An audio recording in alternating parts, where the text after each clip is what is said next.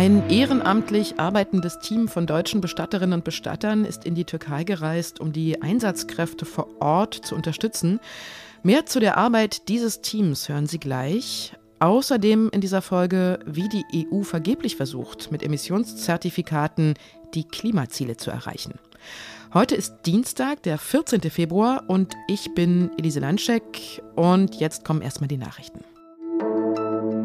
Die NATO-Verteidigungsminister und die Kontaktgruppe zur Koordinierung von Waffenlieferungen in die Ukraine kommen heute zu erneuten Beratungen zusammen.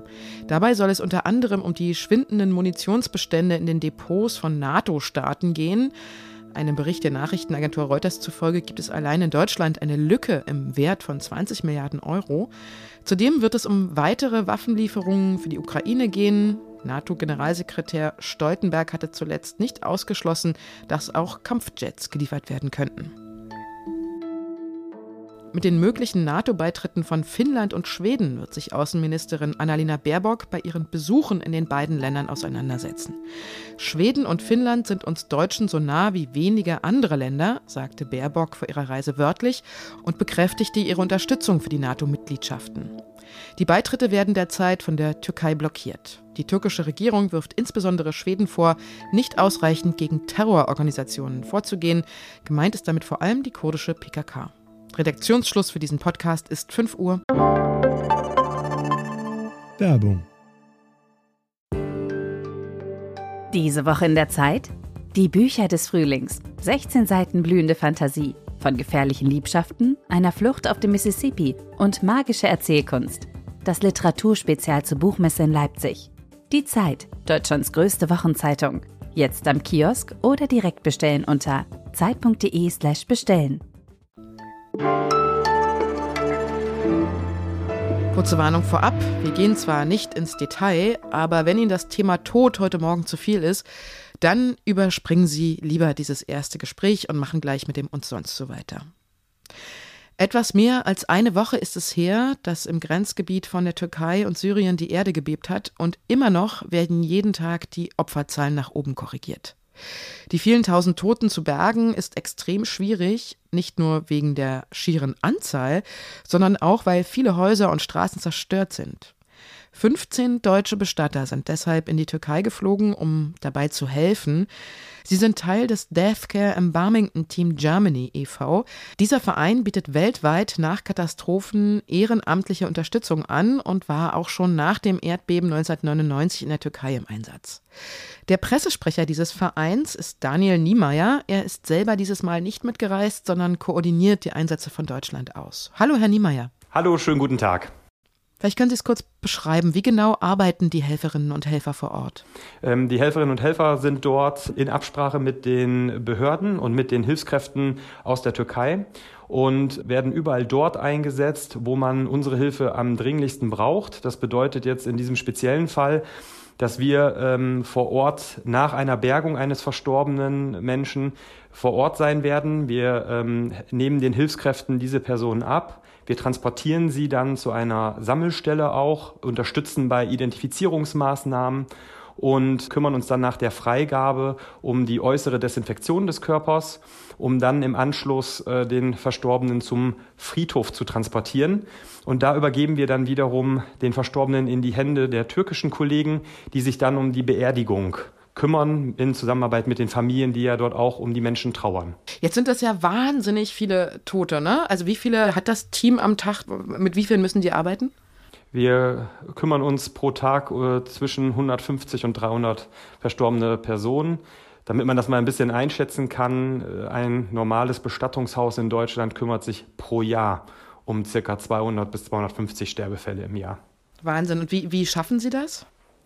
Wir führen ja nicht ähm, alle Tätigkeiten, die wir sonst in Deutschland bei einer Bestattung durchführen, vollständig dort äh, in der Türkei durch, sondern übergeben ja auch zum Beispiel zur Beerdigung dann am Friedhof an die türkischen Kollegen. Ist das für jemanden vor Ort von Ihrem Team auch eine Ausnahmesituation, mit der man erstmal klarkommen muss? Es ist natürlich eine völlig andere Situation als die, die man als Bestatter tagtäglich hat. Natürlich haben wir da auch mit mit schweren Sterbefällen zu tun, mit Unfällen oder auch mit Einzelkatastrophen. Letztendlich ist das natürlich etwas völlig anderes, wenn man in ein solches Gebiet fährt, wo man dann auch ganz andere visuelle und äh, akustische Eindrücke auch mitbekommt. Und ähm, das ist natürlich für die Kollegen vor Ort auch eine Herausforderung letztendlich, ähm, damit umzugehen. Haben Sie ein Beispiel, was Ihnen jemand aus dem Team irgendwie erzählt hat, was, was er erlebt hat? Ja, meine Kollegen haben mir berichtet von einer Situation, wo auf das Gelände drei kleine Kinder gekommen sind, die dann angesprochen wurden von uns auch und äh, gefragt haben, wo denn die zentrale Stelle wäre. Sie suchen gerade ihre Eltern und dann hat sich halt im weiteren Verlauf herausgestellt, dass diese drei Kinder alleine durch die Region geirrt sind und ähm, dann dort ihre Eltern tot gefunden haben letztendlich. Und das sind natürlich Dinge, die erlebt man so in seinem normalen täglichen Alltag als Bestatter nicht. Gibt es da eine Nachsorge bei Ihnen? Haben Sie da psychologische Hilfe? Zu unserem Team gehören auch Psychologen, die eingeschaltet werden können. Aber wir haben auch als Bestatter in unseren Ausbildungen gelernt, wie wir mit ähm, Ausnahmesituationen umgehen müssen. Und das findet dann auch letztlich innerhalb des Teams schon mal statt. Und es wird aber auch nach dem Einsatz, wenn die Teams zurückkommen, natürlich noch zu einer Besprechung kommen. Ich danke Ihnen sehr, Herr Niemeyer, für das Gespräch und auch danke für den Einsatz Ihres Teams in der Türkei. Sehr gerne. Danke fürs Gespräch.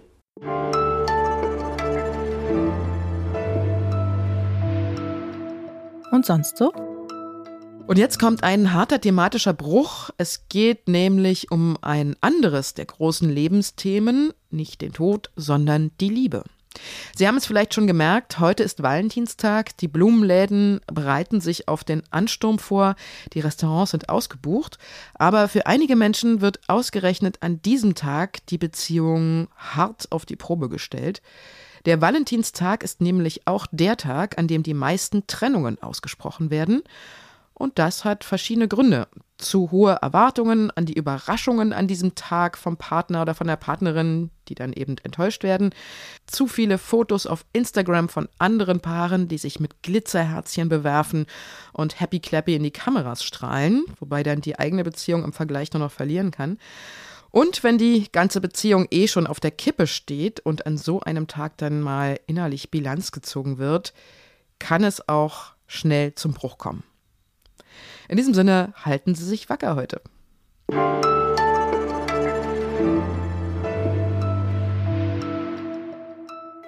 Die Europäische Union will den Ausstoß an Treibhausgasen senken, und zwar um mehr als 50 Prozent bis zum Jahr 2030.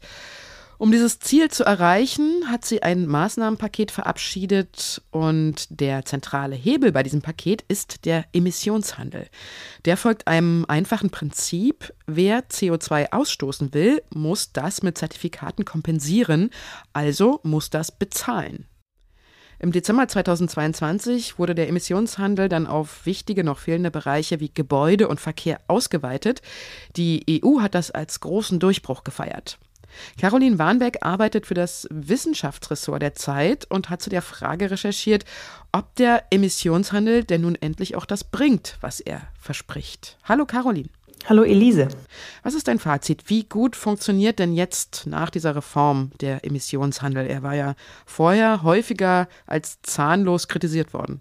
Der Emissionshandel, wie er jetzt geplant ist, hat wirklich das Potenzial, seine volle Klimalenkungswirkung zu entfalten.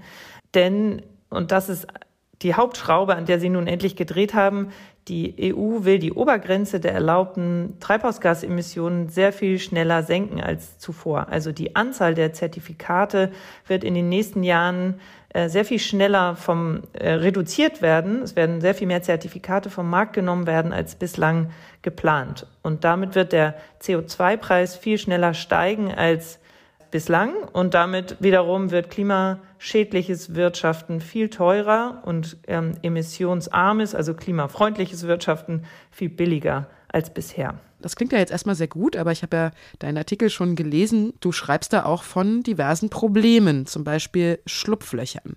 Welche Schlupflöcher sind denn das? Das Schlupfloch Nummer eins ist eine Preisbremse, die sie eingezogen haben, damit eben die im, im in den Sektoren Gebäude und Verkehr dass zum Beispiel das Heizen oder das Tanken nicht sehr viel teurer wird.